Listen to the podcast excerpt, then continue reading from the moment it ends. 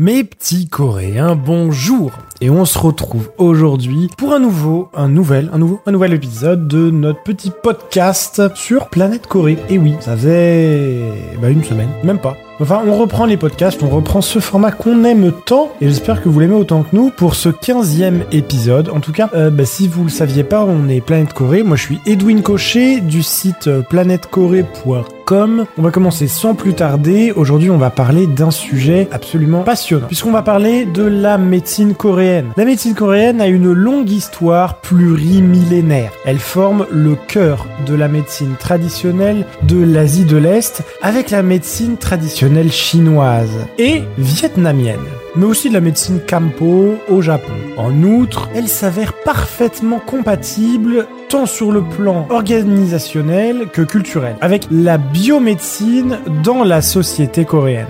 Par ailleurs, elle occupe la première place à l'échelle nationale en matière de soins médicaux.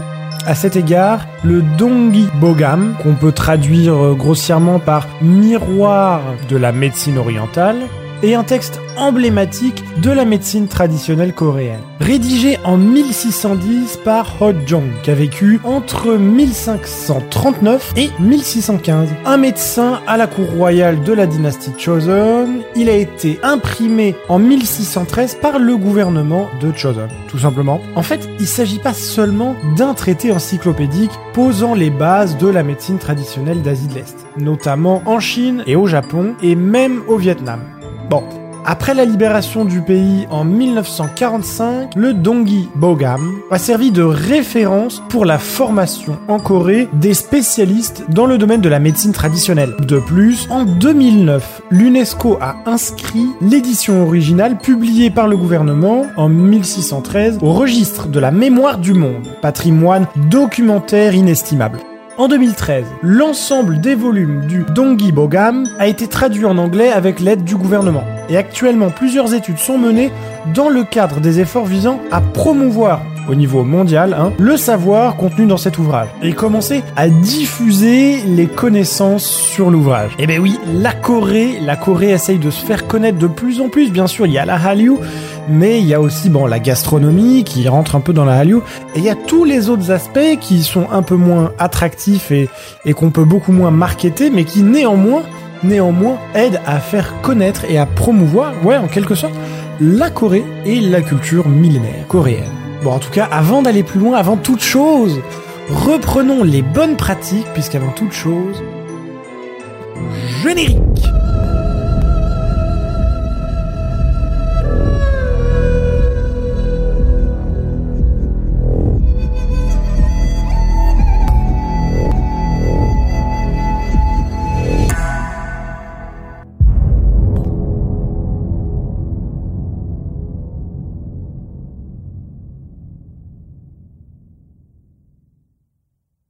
D'ailleurs, ça n'a rien à voir, mais j'espère que notre nouvelle musique d'intro vous plaît. Voilà, dites-moi ça en commentaire sur Spotify si vous nous écoutez depuis Spotify, puisque sur, Spotify on peut désormais laisser des commentaires. Donc, le Dongi Bogam et son auteur ont encoré le statut de véritable icône. Ils ont fourni la trame de nombreux documentaires et feuilletons qui ont pour toile de fond la Corée du XVIIe siècle. Par ailleurs, la majeure partie des acteurs liés à la médecine traditionnelle dans les milieux de la culture ou de l'industrie s'inspirent directement ou non de ces volumes. Ce livre figure aussi en bonne place dans presque toutes les bibliothèques des spécialistes de la médecine traditionnelle coréenne. Or, un adage particulièrement connu en Corée déclare qu'il faut, je cite, tout d'abord soigner l'esprit pour guérir une maladie. Fin de citation. Un principe que proférait John, le fameux auteur de cet ouvrage. En outre, les lettrés sous la dynastie Choson, utilisant les caractères chinois, le texte original est rédigé en chinois. Cependant, de nombreuses versions viennent d'être publiées en coréen et divers guides de santé comme des traités universitaires sont parus sur le sujet, puisant dans l'immense richesse du Dongi Bogam. Cet ouvrage légendaire s'est ainsi imposé comme une œuvre incontournable de la médecine coréenne et constitue un thème si populaire que les librairies du pays lui ont consacré une section spéciale, une section toute particulière au sein de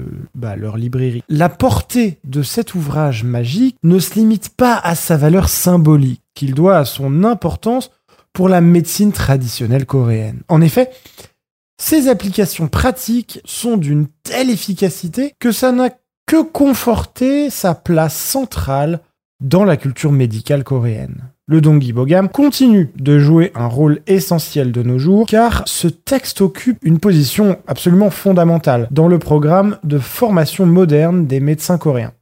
Par ailleurs, les autorités publiques s'en inspirent lorsqu'il s'agit de définir les nouvelles politiques visant à préserver le secteur médical coréen. Encore aujourd'hui, les cliniques en Corée préservent des remèdes à base de plantes, des traitements d'acupuncture et des soins thérapeutiques dérivés du texte original de cet ouvrage.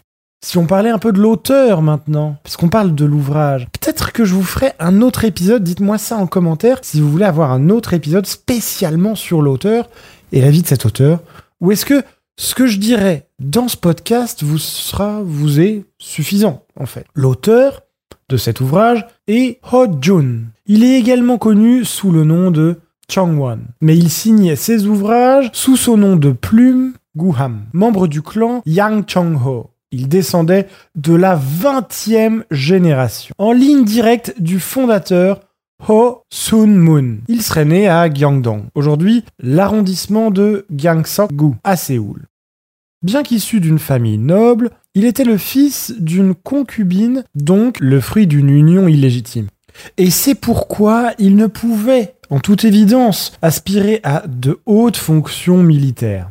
Et c'est pourquoi il s'est tourné tout naturellement vers la médecine. À peine trentenaire, il est devenu médecin à la cour royale et s'est élevé au rang de médecin du roi à 37 ans. Ses compétences étaient largement reconnues.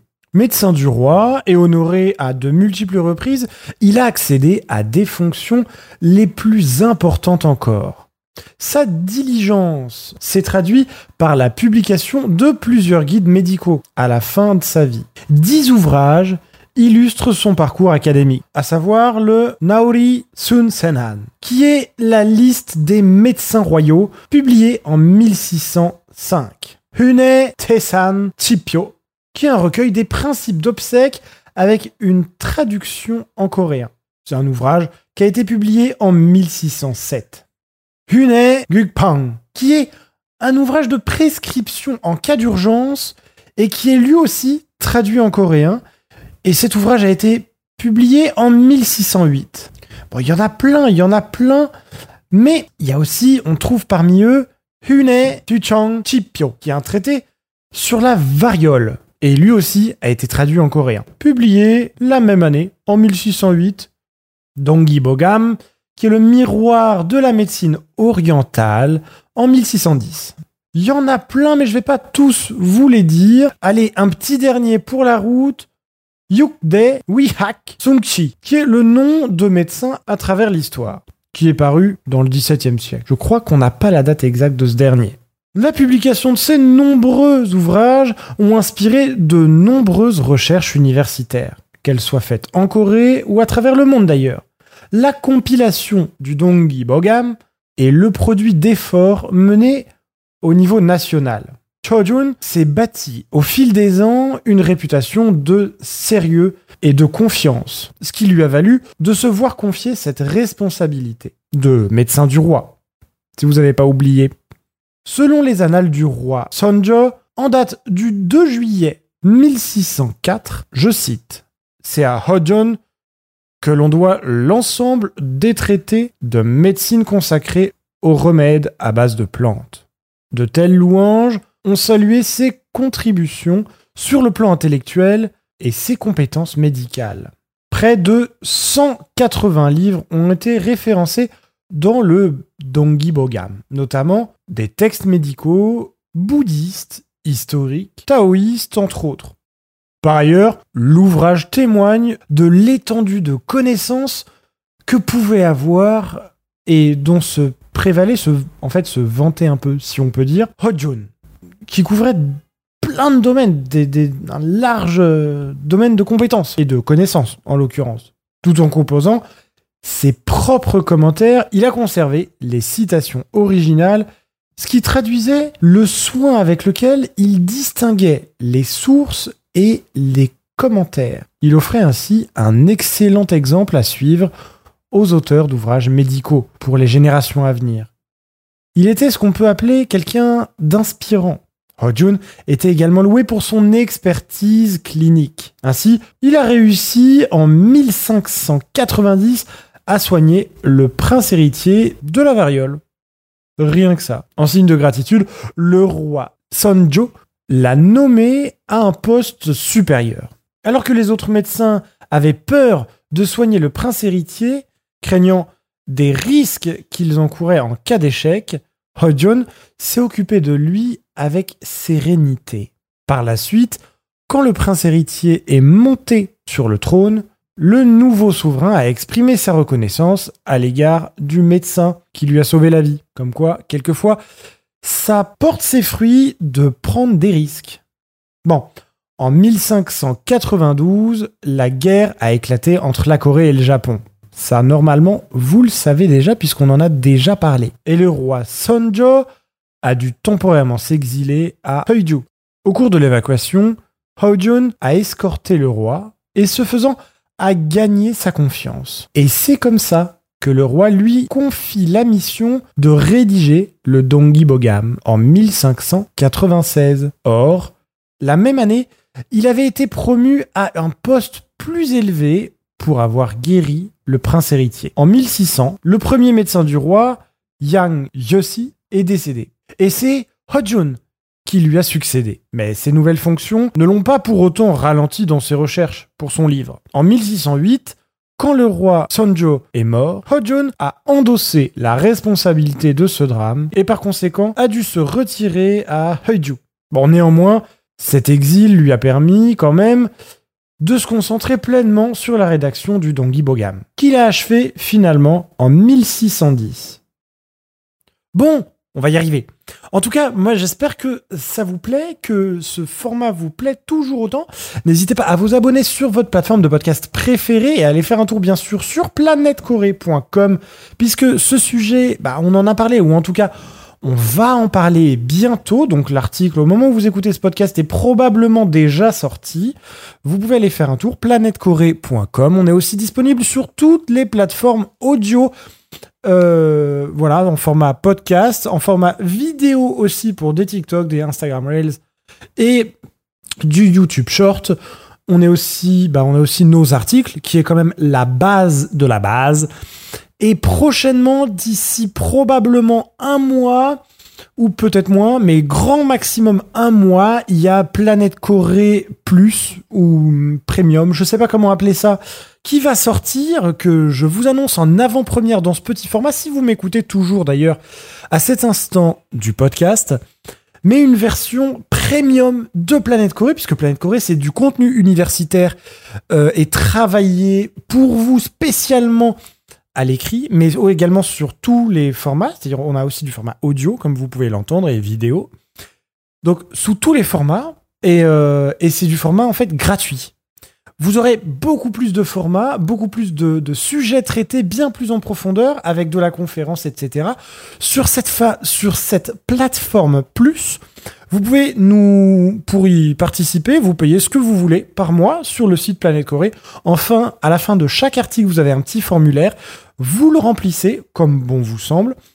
Vous vous inscrivez, en fait, et puis vous aurez, euh, comment dire, bah tout, en fait. Vous aurez tout, euh, ça vous inscrira directement sur cette plateforme. Vous recevrez un petit mail qui vous dira que vous pouvez vous connecter et vous aurez accès à euh, des conférences, des cours de coréen euh, avec notre prestataire.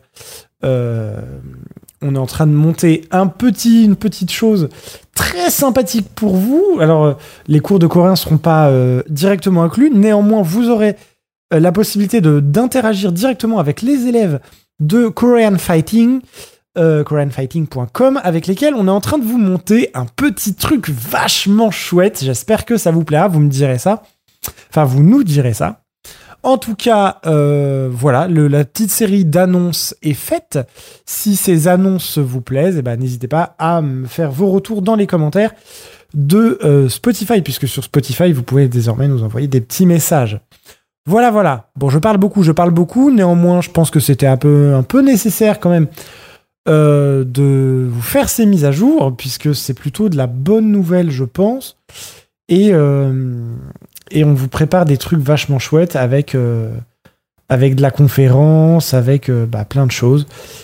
Et j'espère très fortement que ça vous plaira. Je travaille dur pour vous mettre tout ça en place. Donc voilà. Moi, je vous dis à la prochaine pour la prochaine, hein, sans surprise. Mais toujours, toujours, et ça inconditionnellement, avec toujours plus de Corée.